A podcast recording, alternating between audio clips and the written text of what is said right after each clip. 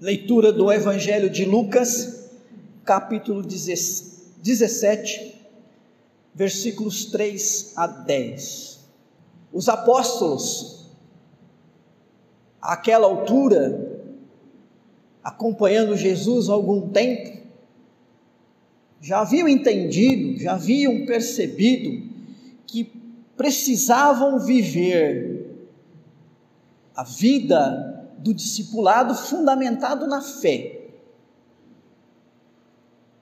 Já tinham entendido que a fé é o fundamento para a vida cristã.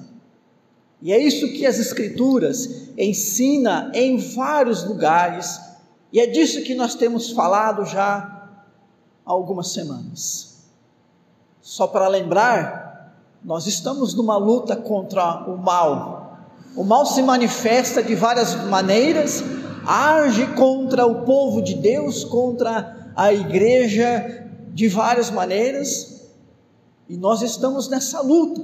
E a semana passada nós vimos a respeito da importância na fé ou da instrumentalidade na fé na luta contra o mal. A fé então é esse instrumento que não pode faltar. Por ela nós lutamos contra o mal. Mas não é só para lutar contra o mal. O apóstolo Paulo, lá aos Gálatas capítulo 3, versículo 11, que nós já lemos aqui na liturgia, diz: Porque o justo viverá pela fé. A luta contra o mal é um dos aspectos, né? É uma das ocupações que nós temos no nosso dia a dia, na nossa vida cristã. Mas enquanto estivermos neste mundo, nós temos que viver pela fé, especialmente naqueles momentos que nos são mais desafiantes. Pode acontecer que, quando tudo está bem, quando há prosperidade, saúde, entendimento, a gente diga: não, eu estou vivendo pela fé. Mas alguns momentos da vida são desafiantes. Alguns momentos nos vêm para que a gente possa perceber o quanto de fato nós estamos vivendo pela fé, conforme ensina as Escrituras Sagradas. E os discípulos perceberam isso nas palavras aqui de Jesus. Jesus vai falar sobre o perdão. Todos nós aqui já tivemos que perdoar em algum momento, ou tivemos que pedir perdão, e sabemos que é uma experiência muito difícil, desafiadora. Estou falando do perdão, não estou falando daquela desculpa, ou daquele pedido de perdão por uma questão de gentileza, não é isso? De repente você tropeça em alguém, não vê alguma coisa, não vê alguém, fala alguma coisa um pouquinho diferente. Né? Isso também faz parte, e é importante que a gente sempre, sempre haja com gentileza, né? boa educação, sempre se desculpando, pedindo perdão. Isso, é, isso só faz bem para a nossa vida, nunca faz mal. Mas nós sabemos, irmãos e irmãs, que existem aqueles momentos em que a gente precisa tirar do nosso coração aquilo que está corroendo. E nesse sentido, o único remédio é o perdão. Perdão é o remédio infalível para o rancor, para a amargura, para o ódio, para a vingança.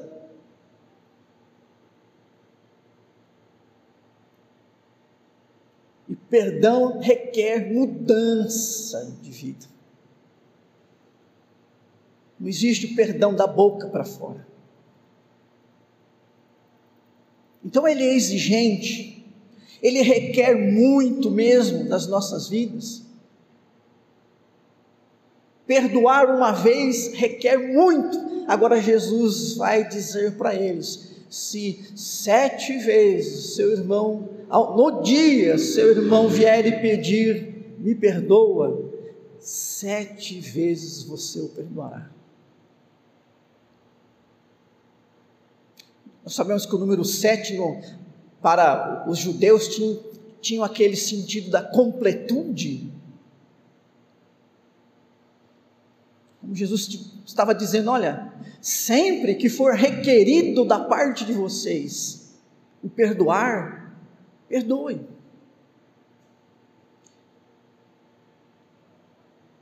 Olha que desafio, queridos irmãos, irmãs.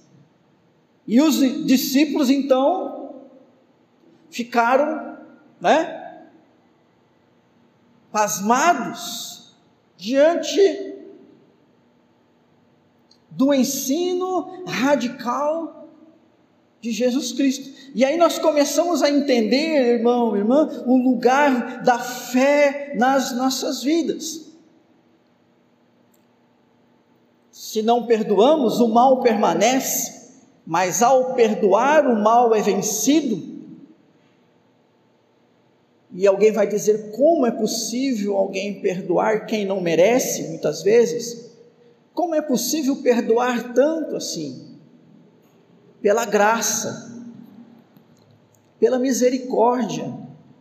E graça e misericórdia, irmãos e irmãs, são bênçãos que nós recebemos, mas se se concretizam quando nós vivemos pela fé.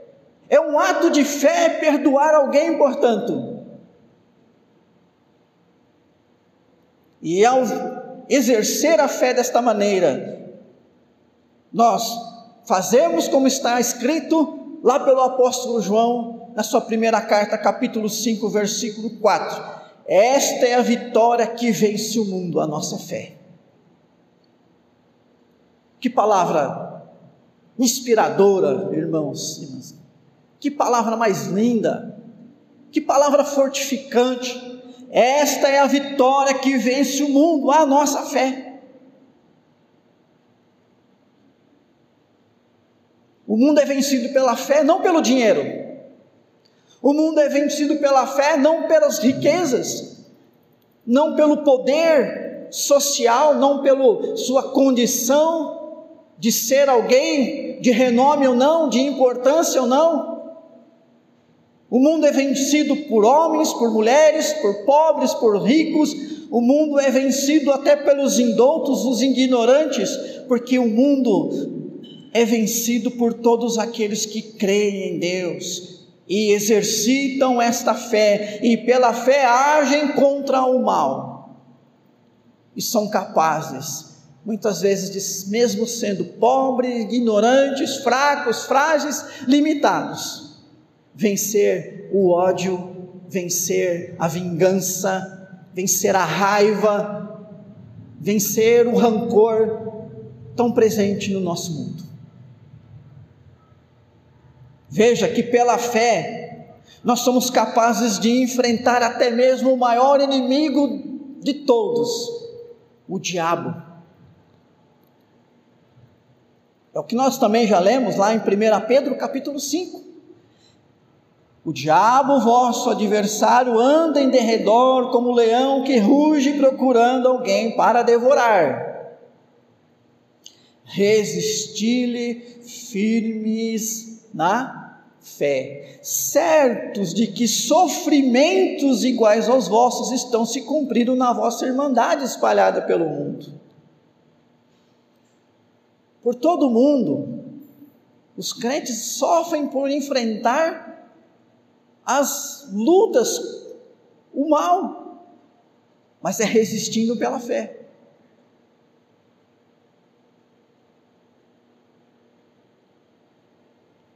Os discípulos acharam extremamente desafiador o pedido de Jesus. Jesus perdoar Olha, perdoar uma vez já é algo extremamente difícil. Você vai dizer para a gente perdoar até sete vezes ao dia. Diante, irmãos e irmãs, dessa radicalidade de Jesus, eu falo radicalidade do, do nosso ponto de vista, os discípulos voltam-se para Jesus e dizem: Senhor, aumenta-nos a fé. Versículo número 5. É preciso ter uma fé gigantesca para poder fazer isso que você está dizendo. Aumenta-nos a fé. Irmãos e irmãs, quantas vezes nós não agimos desta mesma maneira? Não creio que seja possível de que de todos que estão aqui não tenham em algum momento diante de um obstáculo, de uma adversidade, de uma intempérie, de uma luta, especialmente daquelas mais difíceis, que não tenha chegado a essa conclusão. Minha fé é muito fraca. Eu preciso de mais fé. Deus, dá-me mais fé. Ou se não pede a Deus, fica procurando.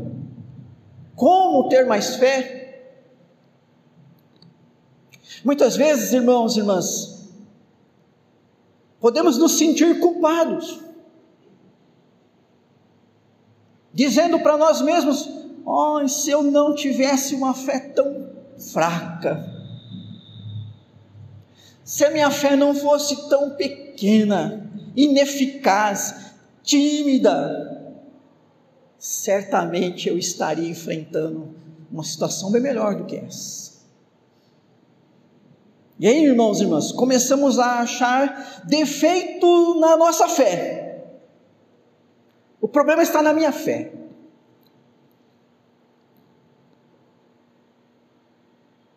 Talvez foram, foi isso que os os apóstolos pensaram: não, Senhor, ó, a nossa fé não tem essa, essa força aí igual a sua, não.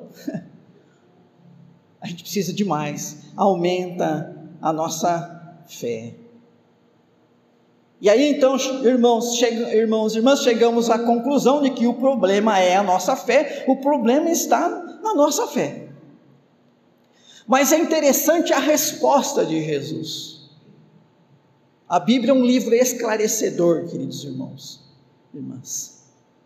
A confusão vem do mundo, a confusão vem do nosso coração. Quando nós buscamos, então, na palavra de Deus, ela nos ensina. E Jesus então vai responder para eles lá no versículo número 6: Olha, se tiverdes fé como um grão de mostarda, e aí isso vai acontecer, uma coisa. Vai acontecer uma coisa que parece impossível para você. Basta uma fé no tamanho de um grão de mostarda. Então veja que Jesus comparou a fé a uma semente. E aqui, irmãos e irmãs, que está uma sutil compreensão. Pense comigo. O potencial de crescimento e produção de fruto de uma semente independe do seu tamanho, mas sim do solo em que ela está sendo plantada e do cuidado que ela receberá. E aí sim ela cresce e frutifica. Então veja, você põe uma semente, você pode pôr uma semente desse tamanho, você pode pôr uma semente maior, existem vários tipos de semente.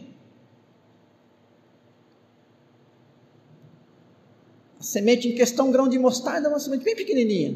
Mas existem sementes grandes. Mas independente do tamanho da semente, se você põe ela num solo fértil, vai nascer uma planta e vai frutificar. Seja ela pequena ou grande, você plantou, o solo é bom, tem nutriente, tem água, ela cresce, produz fruto.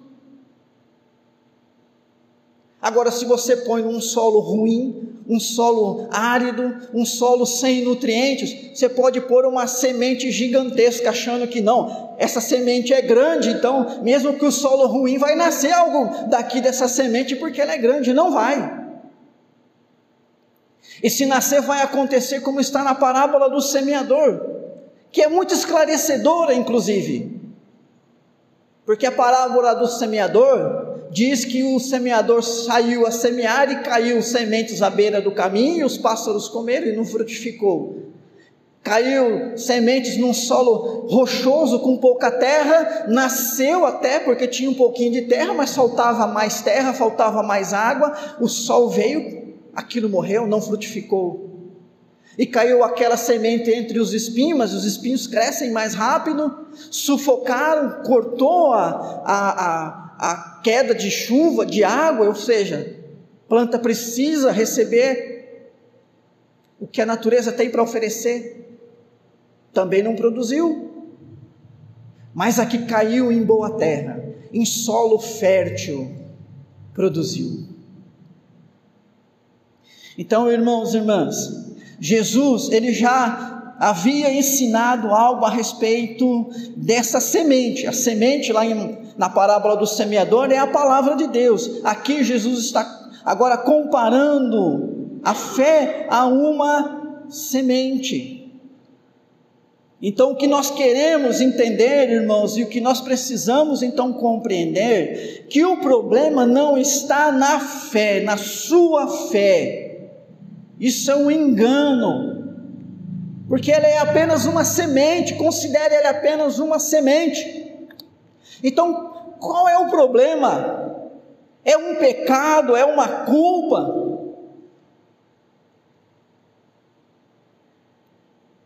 A questão, irmãos e irmãs, é entender que o aumento da fé, da fé implica em maior exigência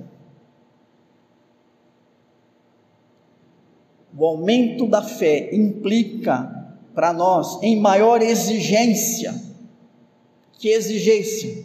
A de fazer, agir, pensar acima da obrigatoriedade, do comum, do confortável. É preciso ir além, é preciso fazer mais. Por isso que depois que Jesus comparou a semente com a fé com uma semente de mostarda, ele então vai contar uma parábola, vai dar um exemplo. Imagine então que você, um homem, tem um, um, um servo, um serviçal. A função desse servo, que está no contrato, é o seguinte: você levanta de manhã, vai lá para a roça, vai cuidar da roça, vai cuidar dos animais, terminou a tarefa lá na roça, você vem para casa. Chegando em casa, você prepara a janta, põe a janta na mesa, espera eu, que sou o seu senhor, Espera eu comer, me alimentar, e aí você pode sentar, comer e descansar.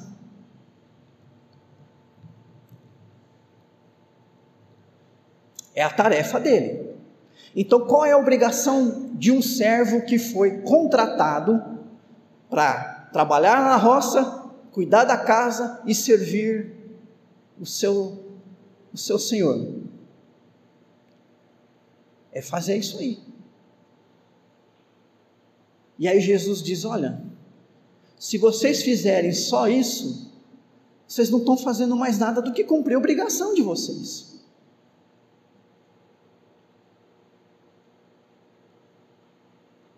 Interessante essa parábola aqui nesse contexto, queridos irmãos e irmãs, porque mostra que o aumento da fé implica em uma vida cristã que vai além dessa obrigatoriedade, uma vida cristã em que há uma maior exigência no nosso fazer, no nosso agir, no nosso pensar. Uma vida cristã que deixa o nível do comum, do confortável, e vive, e vive no esforço, na dedicação, no zelo, no compromisso, na consagração e no sacrifício. Quantas e quantas palavras de Jesus não trazem essa exigência de renúncia própria, de colocar em primeiro lugar as coisas de Deus e depois as nossas, e negar a si mesmo. Em considerar o valor do próximo. E muitas vezes se ater mais às necessidades do próximo do que a nossa mesma. Se a gente fosse pegar aqui todos os textos dos evangelhos, das cartas, das epístolas, em que a palavra de Deus nos ensina, irmãos e irmãs, a ir um pouco mais além, a caminhar a segunda milha e viver uma vida de compromisso, dedicação, zelo e sacrifício ao Senhor, nós ficaríamos aqui quanto tempo?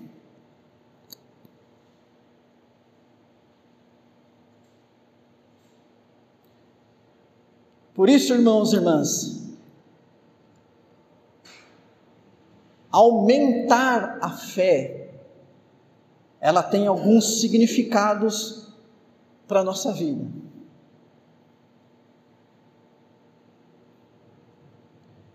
O tamanho da fé, na verdade, diz respeito ao estado ou à qualidade da nossa vida cristã.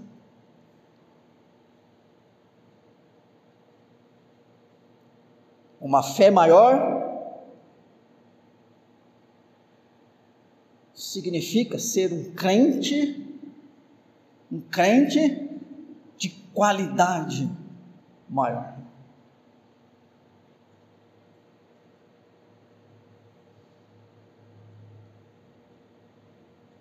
Como tem sido a sua qualidade de vida cristã? Pastor, eu vou tantas vezes na igreja, né? Eu dou tantos reais lá de oferta, de dízimo. Você pode falar um monte de, de atitudes, atividades, rituais que você pratica, pode enumerar uma lista muito grande. A questão é: com que qualidade tudo isso é feito?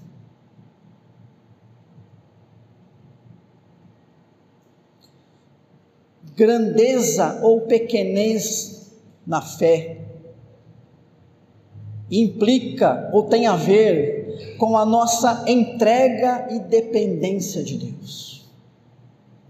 Tem a ver com a nossa disposição de exercitar a fé, a nossa disposição de se desprender das coisas que aparentemente nos dão segurança e viver uma vida na certeza deste cuidado de Deus. Percebam que muitas vezes é nos momentos mais difíceis, como este do perdão, que é o caso aqui do texto bíblico, mas que pode ser outro, em que nós temos a oportunidade de crescer de aumentar a nossa fé.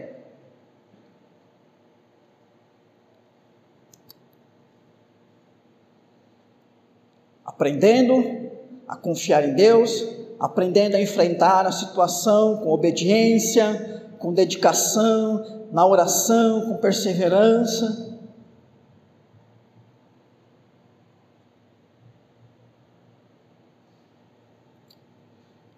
Outro ensino da, do, que nós tiramos desta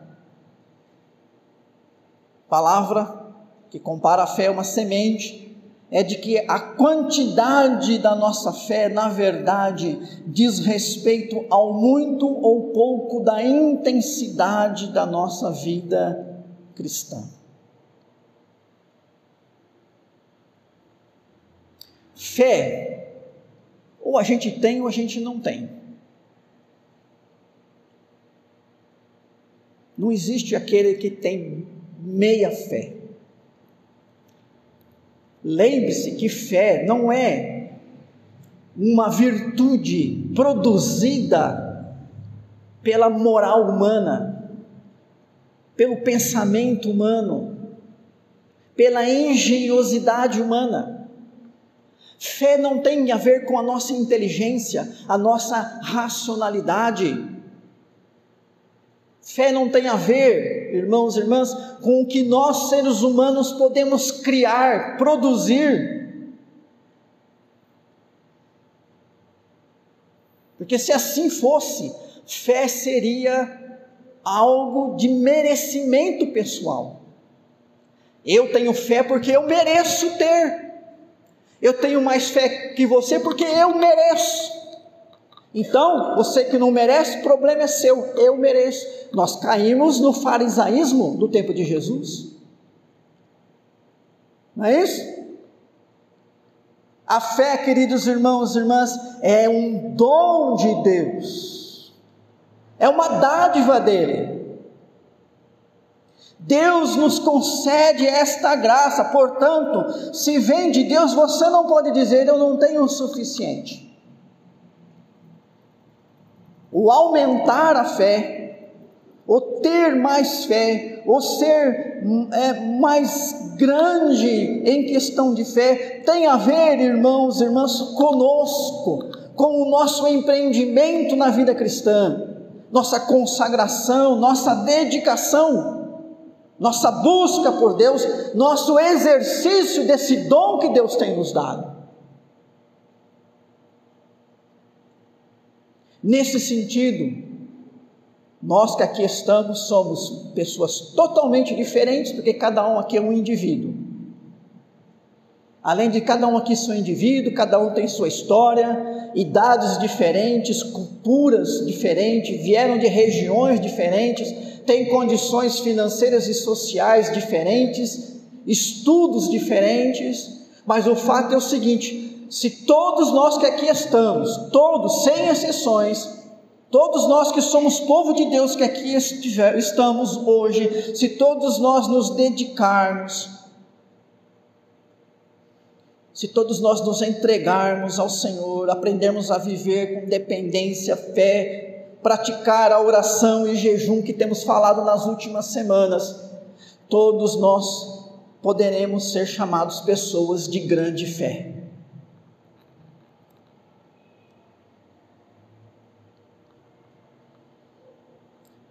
Por um lado, é um grande alívio, né? Você saber que não tem a ver com o fato de você ter ou não ter alguma coisa, de você ser ou não ser de determinado jeito, não tem nada a ver. Mas por outro lado, irmãos e irmãs, traz essa responsabilidade, porque mostra o seguinte: que Deus está nos dando aquilo que nós precisamos, mas por outro lado, nós temos que também fazer a nossa parte e não podemos ser como aqueles empregados que só fazem aquilo que é o comum, a obrigação, e pronto, fiz a minha parte.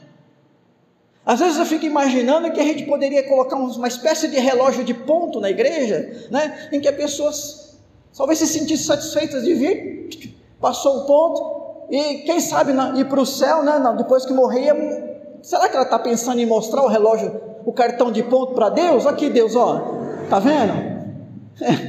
Ó, toda vez que eu fui na Santa Ceia, eu tipo, passei. Toda vez que eu pus um dízimo, passei. Toda vez que eu entrei na igreja. E pronto, cumpri minha obrigação. E aí chegar para Deus, eu cumpri minha obrigação, Deus, agora você cumpre a sua. Abre as portas do céu para eu entrar aí. Como se Deus fosse obrigado a aceitar alguma coisa que é imposição nossa. Temos que ir além disso, irmãos, irmãs. Aos Coríntios, 2 Coríntios 8, 7, o apóstolo Paulo diz assim: Como, porém, em tudo manifestais superabundância, tanto na fé e na palavra, como no saber, e em todo o cuidado em nosso amor para convosco, assim também abundeis nesta graça. E Atos 11 diz: Porque era homem bom, cheio do Espírito Santo e de fé. Olha que interessante. Tanto os coríntios como Barnabé são colocados aqui nas Escrituras como pessoas que têm muita fé. Agora, muita fé de Barnabé e a muita fé dos coríntios estava relacionado ao estilo de vida cristã deles.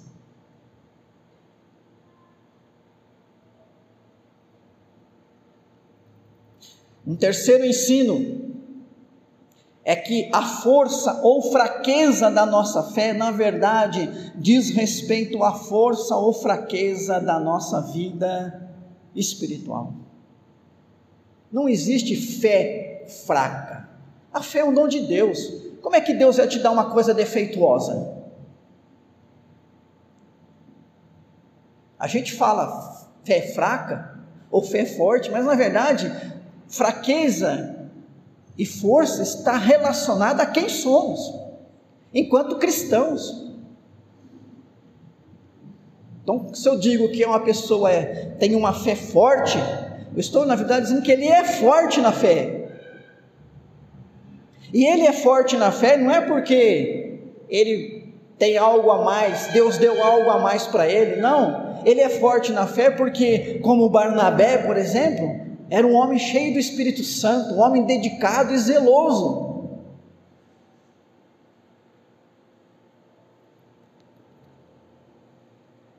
Existe sim essa condição de pessoas que são fracas na fé. Romanos 14, versículo 1, o apóstolo Paulo diz assim: Acolhei ao que é débil na fé, débil, fraco. Nesse caso, o apóstolo Paulo estava dizendo de pessoas que eram assim fracos na fé, porque eles tinham pouco entendimento a respeito das escrituras sagradas. Ou um fraco entendimento a respeito das escrituras sagradas.